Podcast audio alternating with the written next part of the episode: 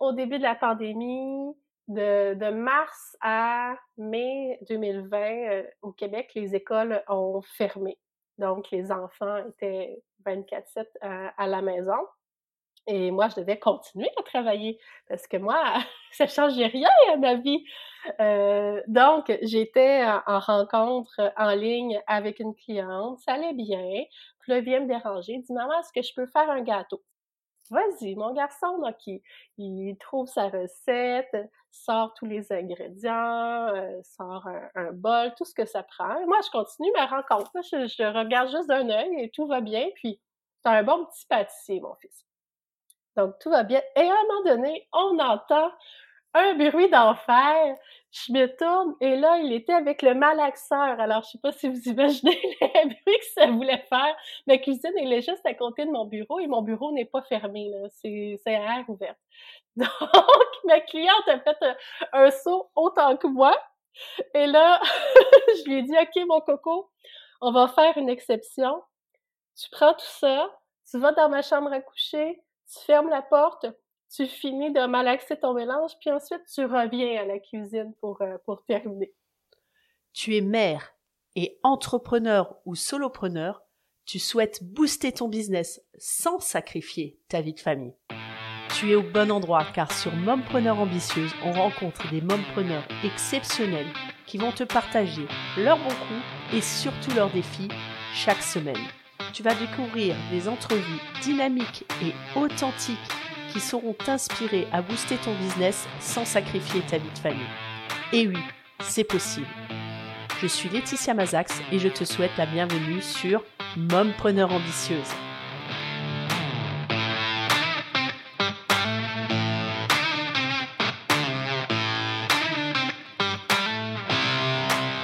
Bienvenue à toi, cher mompreneur. Aujourd'hui, je te propose de rencontrer Myriam Berubé, qui est copywriter. Tu vas découvrir ce beau métier, tu vas découvrir comment est-ce qu'elle a eu l'idée de devenir copywriter. Elle est également maman d'un garçon. Si tu souhaites la rejoindre, tu pourras retrouver toutes ses coordonnées dans le descriptif de cet épisode. Bonne écoute Bonjour à toi Myriam, Myriam Berubé, tu es copywriter et tu es également maman. Et du coup, on va découvrir avec toi ce que c'est que le rôle de copywriter et en quoi, euh, comment tu débuté ce boulot, ce travail et euh, bah, en quoi il y a un impact de ta vie de maman sur ton rôle d'entrepreneur et de ton rôle d'entrepreneur sur ton rôle de maman. Myriam, est-ce que tu peux commencer par nous en dire un petit peu plus sur le rôle de copywriter C'est quoi? Bien sûr. Donc moi, avant de connaître le copywriting, j'étais rédactrice depuis une quinzaine d'années et j'ai fait la rencontre d'Alexandra Martel, qui est une référence au Québec et même en Europe en matière de copywriting, qu'on appelle aussi la rédaction persuasive. Donc c'est elle qui m'a fait connaître ce beau monde-là. Donc le copywriting, oui, c'est de la rédaction à la base, comme on la connaît, qu'on voit dans les articles de blog, les sites web, les réseaux sociaux, un peu partout. C'est de la rédaction, par exemple, à laquelle on a ajouté d'autres notions qu'on n'apprend pas dans les universités, que ce soit au Québec, aux États-Unis ou en Europe. Donc, ces notions-là, on a ajouté des notions d'économie comportementale. Donc, qu'est-ce qui fait qu'on va acheter un article plutôt qu'un autre? Qu'est-ce qu'on fait qu'on va acheter un article en solde ou qu'on n'achètera pas le même article en solde pour différentes raisons. Donc ça, c'est l'économie comportementale. Il y a aussi une notion de psychologie en fonction de la personnalité de chaque personne. Une personne qui est du type extraverti, on ne lui adressera pas la parole ou on ne lui écrira pas de la même façon qu'une personne introvertie. Une personne qui prend des décisions en fonction de son cœur ne prendra pas des décisions de la même façon qu'une personne qui se fie plutôt sur des faits concrets, sur des résultats, sur quelque chose de tangible. Donc, c'est le côté euh, psychologie. Ensuite, on a tout le côté des neurosciences qui est quand même connexe, complémentaire à la psychologie. Et à cela, on ajoute des notions, encore une fois, de vente et de marketing. Donc, quand on brasse tout ça ensemble, c'est ce qui donne le Super, bah, merci pour cette précision sur la définition du copywriting, parce que moi, c'est clair que c'était un mot que j'avais déjà, entendu, mais il y a quelques années, je ne savais pas trop ce que c'était, ce que ça regroupait derrière. Ça paraît un petit peu, du moins en Europe, on ne connaît pas. Hein. Pourtant, c'est quelque chose qui est, très important quand on veut développer notamment son business. Et ça passe, d'après ce que tu, tu dis, aussi par l'analyse à qui on va s'adresser. Est-ce que c'est un extraverti Est-ce que c'est un introverti Et en fonction, on va pouvoir adapter son, sa communication en fait. Tout à fait. Et le copywriting, à la base, c'est à l'écrit, mais c'est aussi à l'oral, dans un podcast, dans la façon de se présenter. Lorsqu'on fait du réseautage, si on est entrepreneur dans un groupe d'entrepreneurs, alors dans n'importe quel contexte. C'est pas seulement dans une page de vente si j'ai un programme ou une formation à vendre. C'est pas seulement dans une séquence de courriel. On le retrouve vraiment euh, partout. C'est pas clivé. Moi, je fais de la rédaction, puis moi, je fais du copywriting. C'est les mêmes outils de communication, c'est seulement qu'ils sont abordés d'une façon euh, différente pour nos, auditrices qui sont mamans et entrepreneurs, on pourrait même, d'après ce que tu dis, la façon de se présenter, c'est aussi capital. Est-ce que je me présente euh, en tant que maman? Est-ce que je me présente en tant qu'entrepreneur? Est-ce que je me présente en tant que mompreneur? Et ça, ça va dépendre ben, de la situation dans laquelle on se trouve. Et c'est important de l'intégrer parce que notre façon de nous présenter va avoir un impact sur la personne qui nous écoute, en fait. Tout à fait. Moi, je dis toujours qu'on est un tout. Donc, je suis pas seulement une mère, je suis pas seulement une entrepreneur. Je suis aussi Myriam, la femme qui aime le ski de fond, qui aime marcher dans la nature, qui aime boire un verre avec ses amis, qui aime jouer aux jeux de société. C'est l'ensemble de l'œuvre quand je me présente. C'est sûr que lorsqu'on est en réseautage, on choisit un peu. Mon rôle de maman, euh, je dirais, ne prend pas, euh, ne prend pas le dessus parce que c'est pas mon rôle de mère qui me définit avant tout. C'est une partie importante de moi, mais c'est pas ça qui va me définir, particulièrement dans mon rôle d'entrepreneur. Donc du coup, pour revenir un petit peu sur ton parcours, tu disais que tu n'as pas été euh, toujours, t'as pas toujours exercé ce métier. Qu'est-ce qui t'a euh, motivé euh, à, faire ce métier? Qu'est-ce que tu faisais avant? Mais J'étais rédactrice. Dans le fond, j'ai terminé l'université en 2005 et à l'époque, si on se rappelle, Facebook n'existait pas encore. Les articles de blog, c'était les balbutiements. On, avait des blogs dans le monde culinaire, de la monde de la mode et du design. Bref, j'avais pas d'emploi, donc j'ai été euh, adjointe administrative, secrétaire quelques années. Ben, je, je, détestais ça, pour être franche. Là. Moi, je, je suis quelqu'un qui apprend vite et j'avais l'impression, quand je changeais d'emploi, ça faisait deux, trois mois que j'étais en poste, j'avais l'impression d'avoir fait le, tour puis pas d'aller à, à, mes pleines euh, capacités. Donc, j'ai décidé d'aller travailler au gouvernement, un peu par dépit, parce que j'en avais assez des, des, emplois dans lesquels euh, je m'épanouissais pas, euh, pas du tout. Donc, j'ai travaillé à la sécurité civile comme, euh, comme technicienne. Donc, c'était pas encore un métier de rédactrice, mais je m'y rapprochais parce que j'ai créé euh, tout le contenu de formation pour euh, les techniciens qui, qui arrivaient en poste. Ça n'existait pas quand je suis arrivée. Donc, j'ai rédigé beaucoup, beaucoup pour, pour cette formation-là. Je rédigeais également des, des rapports d'événements en lien avec la, la sécurité civile. Donc, c'était pas un métier de rédacteur, mais mon gestionnaire m'a donné le plus de rédaction possible pour que je puisse euh, exploiter mon potentiel. Pendant ce temps-là, j'ai euh, continué mes études parce que je me disais est-ce que j'ai enfin pouvoir être rédactrice un jour? Si c'est pas le cas, ben, je vais avoir un, un deuxième métier qui me plaît. Donc j'ai étudié en communication organisationnelle, ce qui fait que après mon congé de maternité, j'ai travaillé euh, encore au gouvernement dans une autre organisation en communication organisationnelle. Donc là, oui, j'avais mon rôle de conseillère et j'écrivais quand même beaucoup. J'écrivais pour, euh, pour l'intranet, j'écrivais des communications euh, pour les gestionnaires, des communications euh, destinées à l'ensemble des, des, membres de, de l'organisation.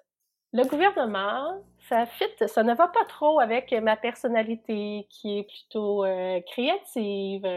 J'aime ça quand ça, les, choses avancent vite et C'est la même chose au Québec qu'en Europe, hein, beaucoup de paliers hiérarchiques. Ça prend beaucoup de gens pour prendre une seule petite décision. Bref, comme ça faisait sept ans que je travaillais au gouvernement, j'ai pu prendre un congé sans solde pour fonder mon entreprise. Donc là, je me suis lancée à temps plein dans mon entreprise où là, euh, j'ai créé, j'ai développé ma clientèle en rédaction. Donc, j'ai commencé à ce moment-là à écrire des articles de blog pour les réseaux sociaux, des sites web. C'est à ce moment-là vraiment que j'ai commencé à faire ce que, ce que j'aimais. Et là, on est en janvier 2016. 2019, c'est à ce moment-là que j'ai fait la connaissance d'Alexandra Martel dans un événement de réseautage. Elle a présenté ce qu'était euh, la rédaction persuasive et j'ai fait mais pourquoi? Je ne savais pas que ça existait avant ça? Et là, j'ai eu la piqûre et j'ai suivi sa certification. Et là, ça a changé vraiment complètement ma façon d'écrire. Même si j'écrivais bien avant, ça m'a ouvert euh, des nouvelles portes que je ne savais pas qu'elles existaient. Qu'est-ce qui s'est passé après, au bout d'un moment, après cette année sabbatique, ben, tu as, déposé as déposé ta démission? Oui, c'était très drôle parce que je donnais de la formation euh, dans une ville qui est située à 350 km euh, de la ville où j'habite, qui est Québec. Et je rencontre euh, mon vice-président où, je travaillais à l'époque qui sort du train en même temps que moi. Donc, c'est tout un hasard que nous, on partait tous les deux de Québec vers Montréal. Et la même journée, la même heure. Bref, on se croise et dit Myriam, est-ce que tu vas revenir avec nous? J'étais là, oh, que je penserais pas, moi, tu devrais recevoir ma démission officielle d'ici deux semaines. Alors, c'était très drôle, il est parti à rire, il dit Inquiète-toi pas, je m'en doutais bien que tu reviendras pas nous voir. Donc, euh, en effet, c'était clair pour moi que, que j'y retournerais pas et que je continuerais là, dans, dans cette voie-là. Donc, ça a été une belle opportunité que tu aies pu euh, bah, prendre cette année sabbatique. Tu avais quand même euh, comme un parachute quand même, au cas où, si ça t'avait pas plu ou que tu n'avais pas réussi à développer, ça te rassurait en fait. Oui, ce qui est quand même merveilleux, la pression financière, je ne l'avais pas du tout. Parce que dans le pire, pire des cas, même si c'est la dernière chose que, que je voulais, j'aurais quand même pu retourner là-bas. Donc c'était vraiment un plus, cette, oui. cette opportunité. Et donc ton fils quand tu as pris cette décision 4 ans. Donc, il est encore tout petit. Tout petit. Il était sur le point d'entrer à la maternelle. Ouais. Grosse décision. En même temps, ça tombait bien, il rentre à, à l'école. Donc, euh, à la fois, peut-être plus facile à gérer ou pas? Euh, ben pour moi, ça faisait pas une, grande différence. Parce que lorsqu'il partait euh, à la garderie, il partait avec son papa c'était vraiment tôt, à 6h45. Et lorsqu'il a commencé l'école, il prenait l'autobus à 8 heures. Donc, je commençais à travailler plus tard, même lorsqu'il commençait l'école, mais c'est pas grave parce que ça nous faisait un, beau moment ensemble le matin, chose que chance qu'on n'avait jamais eu euh, à l'époque où j'étais salariée et où il allait à la garderie, parce que moi, je partais au travail encore plus tôt que lui partait pour la garderie. Donc, le matin, pendant des années, c'était la course.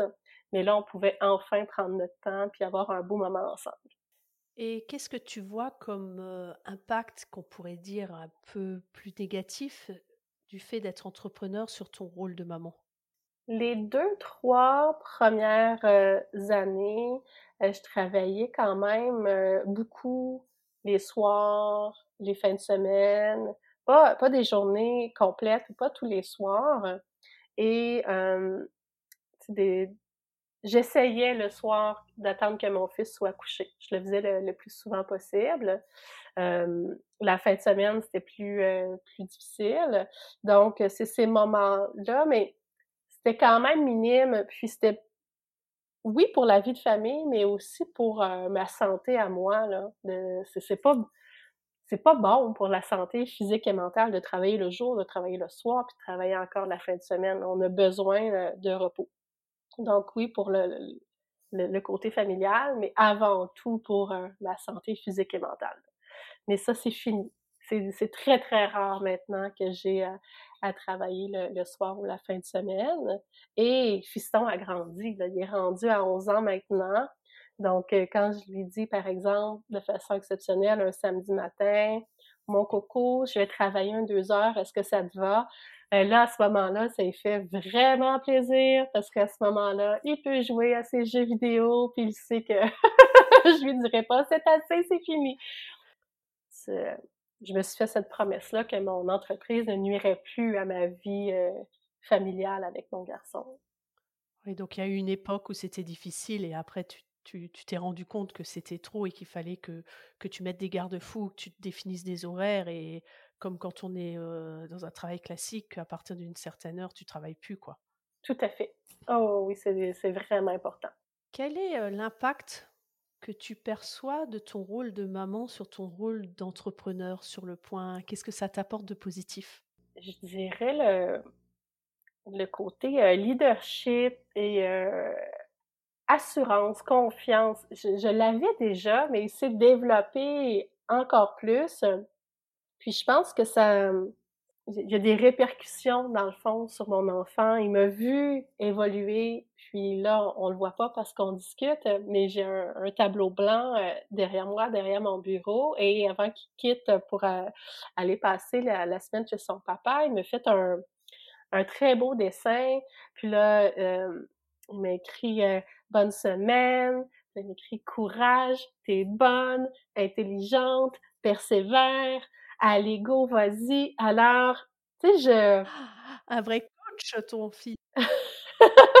oui, mais tu sais, je, je, je, je vois l'influence que ça peut euh, avoir pour lui, puis le, le reflet qu'il a, qu'il a de moi.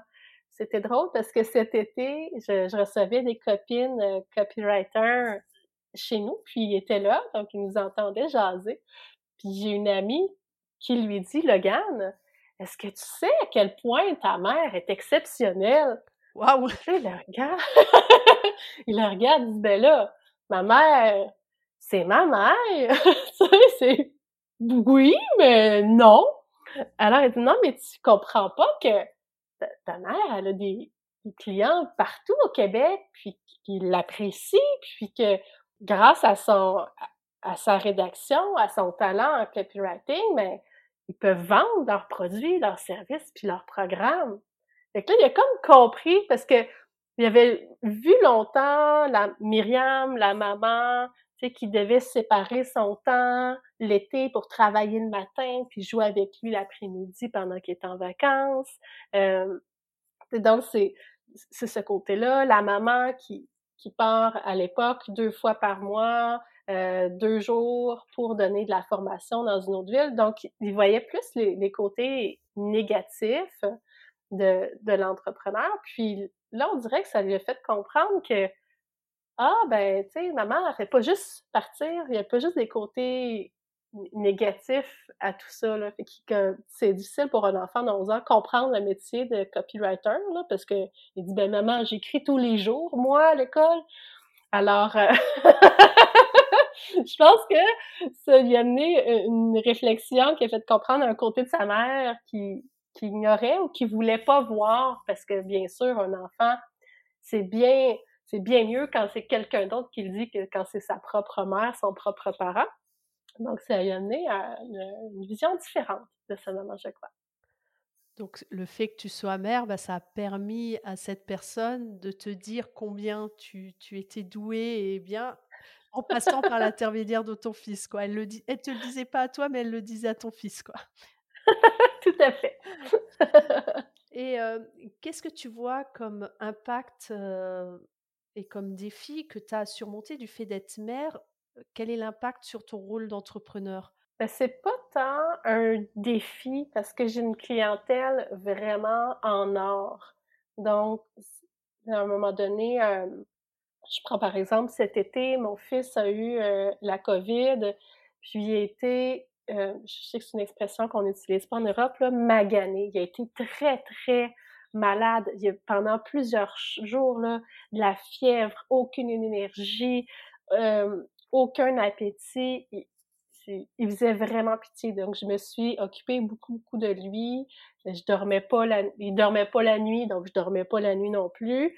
Bref, j'étais pas en état de rédiger pour mes clients, euh, ni d'avoir des rencontres.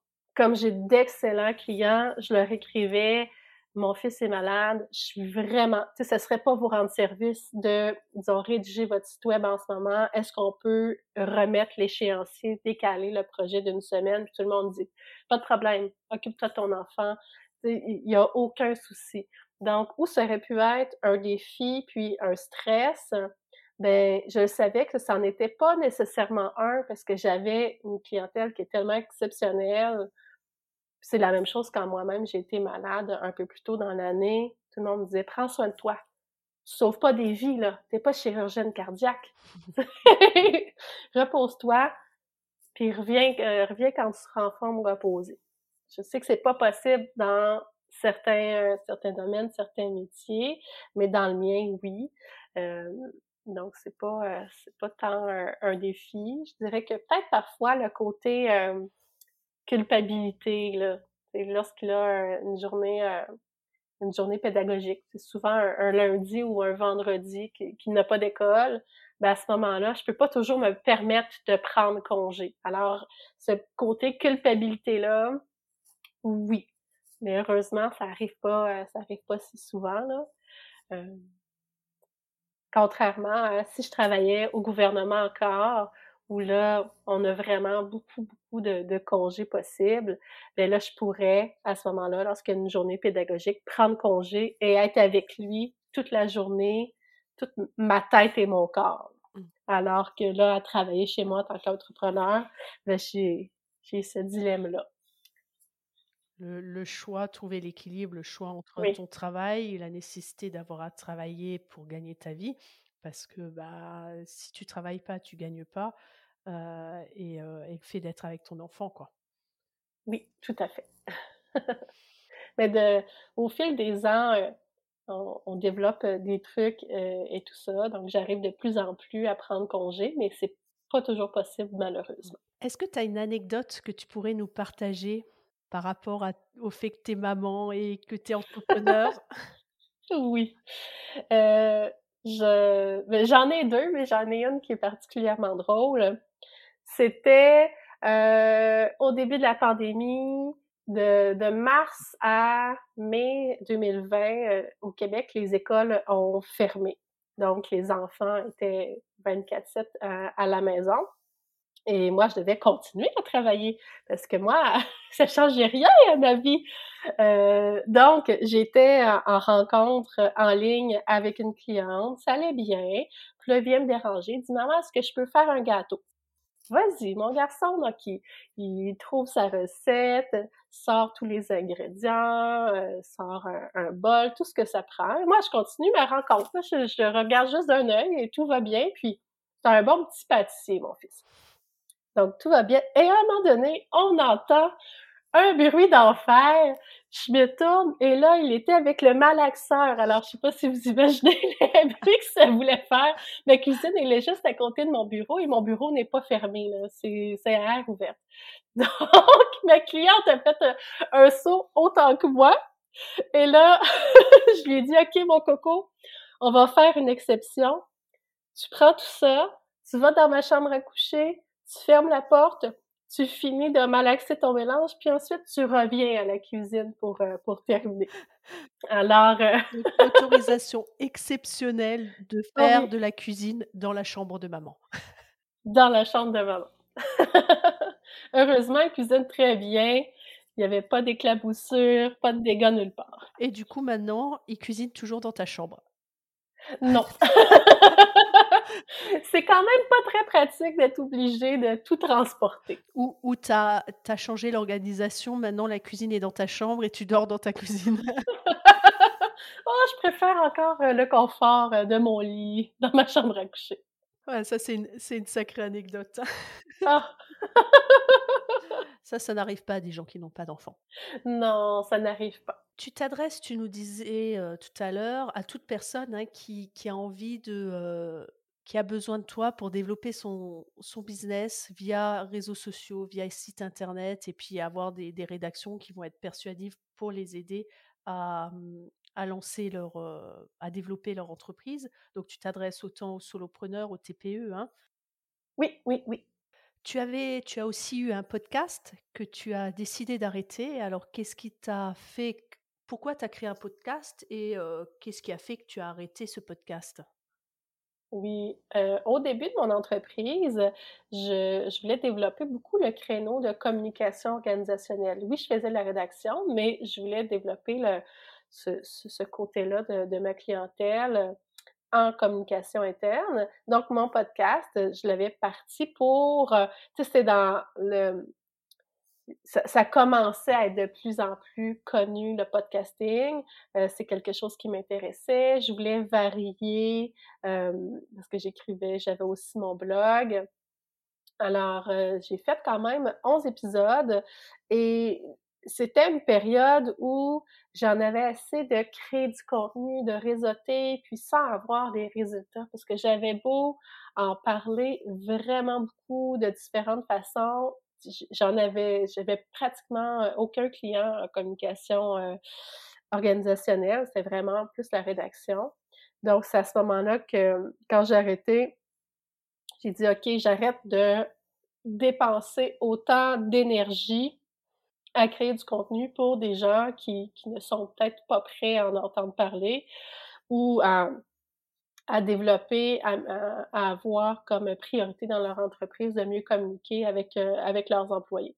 Donc, j'ai arrêté le podcast quand j'ai laissé tomber ce volet-là de mon organisation pour me concentrer sur la rédaction. Puis c'est à ce moment-là aussi que j'ai commencé ma certification en copywriting. Donc, tout ça s'est fait de, de façon naturelle. Donc tu me disais, c'est, la différence entre persévérer et s'acharner, quoi. Faire, faire la distinction et voir ce qui te rapporte être bonne gestionnaire aussi d'entreprise et réfléchir à, quel est le temps que tu consacres et qu'est-ce que ça te rapporte. Est-ce que c'est proportionnel ou pas, quoi? C'était absolument pas proportionnel. Puis pendant longtemps, je me disais, tu sais, Myriam, tu es quelqu'un de, de, de fonceur, tu es persévérante, mais là, à un moment donné, j'étais comme, non, ça sert à... Tu sais, j'avais des, j'avais des coachs d'affaires aussi à l'époque, puis j'étais là, mais OK, je pense qu'on n'est pas prêt au Québec encore à, à développer, à, à, mettre la communication organisationnelle dans les priorités. C'est correct. Je suis une excellente rédactrice, j'allais me perfectionner encore et je vais miser tous mes efforts de ce côté-là. Puis j'ai bien fait parce que un, ben, je suis beaucoup plus épanouie qu'à l'époque parce que je vois que mes efforts rapportent tant pour moi, mon entreprise, que pour mes clients. il n'y a rien qui me fait plus plaisir quand je vois un client avoir des belles, des, belles victoires, des beaux succès, entre autres, parce qu'eux autres aussi font un, très, très gros travail, là, tu sais, des, belles collaborations qui sont enrichissantes pour tout le monde. Donc, euh, voilà, c'est ce qui a fait que j'ai fait le virage et que c'est ça. J'ai arrêté de m'acharner pour euh, faire quelque chose que j'aimais et qui me rapporterait. Parce que sinon, on appelle ça un hobby. Hein? Tout à fait. Et quand, quand on a une entreprise, ce n'est pas un hobby. Même si on peut monétiser son hobby. Mais euh, Oui. Myriam, est-ce que tu pourrais nous partager quel est le conseil que tu te donnerais à ton toi d'il y a cinq ans? Prends soin de toi. prends, euh, ouais, prends du temps pour toi, euh, sans culpabilité. Ouais, parce que l'énergie, euh, il y, a, une fin hein, à ça. Il faut la renouveler ça se renouvelle pas tout seul. Alors, euh, prendre le temps de, s'arrêter, de prendre soin de soi, peu importe la façon, parce que prendre soin de soi, c'est pas aller se faire masser une fois par mois, là. C'est pas euh, prendre un bain un mardi après-midi. C'est beaucoup, beaucoup plus que ça. C'est des petites actions au, euh, au quotidien. Et ça, ben, c'est essentiel pour, pour garder sa santé physique, mentale, garder son énergie aussi. Tu penses que c'est un des pièges de l'entrepreneur d'oublier de, prendre soin de lui? Assurément, assurément. Ah, combien de fois là j'entends des, des entrepreneurs dire tout fièrement Ah, moi, ça fait deux ans que j'ai pas pris de vacances. Mais t'es bien stupide! c'est pas de fierté, là. On a besoin de vacances. Notre cerveau a besoin d'arrêter de courir à 100 000 à l'heure. Donc, c'est une aberration, les gens qui ne prennent pas le temps d'arrêter, pour eux, pour leur santé, pour leur relation de couple, pour leur relation familiale avec leurs enfants. Tu sais, j'ai connu euh, des, gens, des adultes, dont les deux parents étaient entrepreneurs, puis leur mère n'avait jamais, ou leur père n'avait jamais préparé un repas. Ils étaient toujours au restaurant en train de se faire livrer, aller chercher des, des, des mets préparés à l'épicerie. Tu sais, puis ces moments-là, quand on travaille, quand les enfants, euh, disons, vont, euh, vont jouer euh, au soccer, au foot, peu, importe, une activité, puis qu'on n'est pas là avec eux, ben, ces moments-là ne reviendront jamais. C'est pas quand notre enfant a 15 ans qu'on doit commencer à s'occuper de lui. C'est quand ils sont jeunes, c'est précieux, c'est là qu'on crée les relations les plus fortes avec eux, puis qui fait qu'on va passer à travers l'adolescence, puis qui fait que rendu adulte, on va avoir une superbe relation encore. Eh bien, merci beaucoup Myriam pour ce partage de ce conseil que tu donnes aux autres mompreneurs de penser à prendre soin d'elles si elles veulent continuer à développer leur business et avoir un équilibre business, vie de famille, vie avec ses enfants, etc. Merci bien à toi. Merci à toi de l'invitation. C'était un plaisir, un beau moment de partage. Merci à toi pour ton attention. Tu sais que tu peux également me retrouver sur la page Facebook et la page YouTube sous Elfie, E-L-F-Y, par Laetitia Mazax. Et si tu veux avoir des astuces pour optimiser ton temps, je te propose une formation gratuite de 5 jours intitulée Mompreneur optimise ton temps. Je te mets les liens juste en dessous dans les commentaires.